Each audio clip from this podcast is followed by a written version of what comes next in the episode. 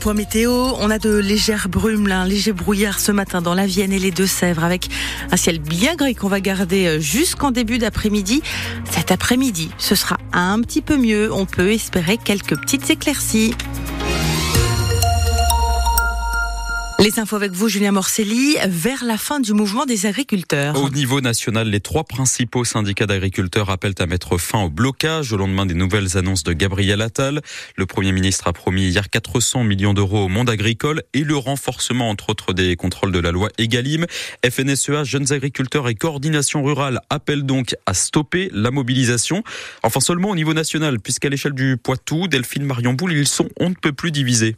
Oui, quand on appelle Romain Provost, le patron des jeunes agriculteurs dans la Vienne, après les annonces, il n'y va pas par quatre chemins. Si on lève le camp, bah, en gros, on se met une balle dans le pied. Au national, tout ça, et eh ben, ils vont, ils vont arrêter de bosser sur les sujets qui auraient pu être validés dans les jours qui viennent. Quoi. Moi, ce que je veux, c'est que, en repartant de la manifestation, on se dise, bon, bah, on revient dans 10 ans. Victor Léglantier, lui, est éleveur près de Montmorillon. Il est l'un des représentants de la Fédération nationale ovine chez nous dans la Vienne.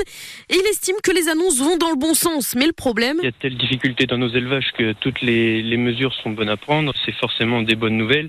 Après, euh, quelle annonce effectivement pour calmer cette colère, euh, on ne sait pas vraiment parce que le problème est tellement profond que ça se fera pas avec des annonces de toute façon. Tous deux ne veulent pas lâcher l'affaire. Ils attendent un travail sur le fond, sur le long terme, pas seulement des mesures en urgence pour les semaines et les mois à venir. Alors que de son côté, Sébastien Berger, le président de la FDSEA 86, tempère. Il y a des règles qui dépendent de la France, donc ça, on va les avoir facilement, on va dire entre parenthèses, c'est facile à travailler. Par contre, ce qui est niveau européen, on ne peut pas rester bloqué sur les barrages tant qu'on n'a pas la réponse de l'Europe. Si ça demande six mois, on ne peut pas rester six mois là. Si bien que sur la 10 et la N10, les barrages sont maintenus au moins jusqu'au retour des agriculteurs vin partis manifester à Paris. Le blocage continue aussi sur la nationale 147 au niveau de Lussac-les-Châteaux et sur l'autoroute A10 entre Niort et Sainte. De leur côté, les agriculteurs bio se disent déçus de n'avoir aucune aide fléchée sur euh, leur filière.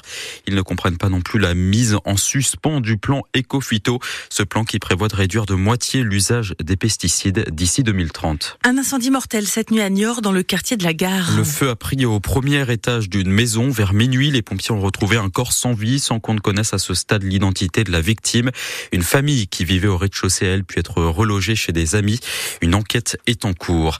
Les enseignants mobilisés dans le Poitou, plus de 500 ont manifesté hier dans les rues de Poitiers pour dénoncer leurs conditions de travail. Une cinquantaine d'étudiants ont aussi bloqué l'un des sites de l'université de Poitiers en soutien au mouvement des profs. Vers une nouvelle trêve à Gaza. Les combats entre l'armée israélienne et le Hamas se poursuivent dans l'enclave, mais de premier signe laisse entrevoir la possibilité d'une nouvelle trêve et la libération d'otages.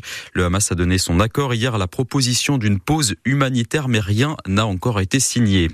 Sur francebleu.fr, on vous a mis cette nouvelle enquête de la cellule d'investigation de Radio France sur les enfants placés par l'aide sociale. On y découvre de, que certains d'entre eux sont contraints de rester des mois à l'hôpital faute de place dans des structures adaptées. Certains se font même administrer des antidouleurs pour qu'ils restent calmes et ne perturbent pas les services des hôpitaux.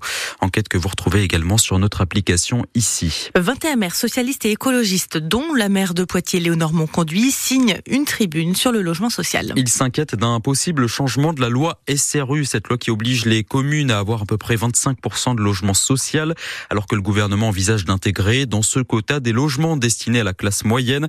À Grand Poitiers, justement, le bailleur social Equidom a annoncé hier la construction d'ici l'an prochain de 224 nouveaux logements sociaux. Julien, ne figurera pas dans le Guinness Book. Oui, on en parlait avec Robin il y a quelques minutes. Cette tour Eiffel géante construite en allumettes par un poids de vin de Mini Osance.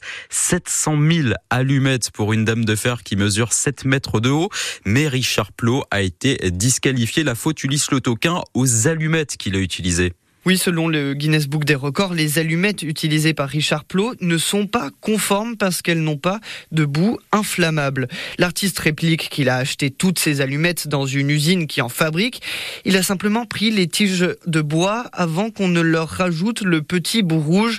Le Guinness Book ne veut rien savoir. Il disqualifie le Charentais maritime qui compte tenter un recours sans grande conviction. Mais l'histoire de la tour Eiffel en allumettes de Richard Plot ne s'arrête pas au Guinness Book. A été exposée tout un week-end à Saujon et elle le sera à nouveau lors de la foire de Poitiers du 15 au 20 mai prochain. Heureusement, euh, avec ou sans Guinness, ma tour va exister. On a comptabilisé euh, près de 4000 personnes qui se sont déplacées euh, pour venir voir la tour. Finalement, c'est certainement ça que je vais retenir de, cette histoire et, peut-être même que si j'ai pu déclarer une vocation aux jeunes qui sont passés, ce, ce serait gagné. Ce serait gagné. Richard Plot qui n'abandonne donc pas l'idée d'un jour battre le record de la plus grande construction en allumettes du monde. Bon, bah, ce qui tombe bien, vous nous le disiez Ulysse, c'est qu'on va pouvoir la voir à Poitiers dans quelques jours.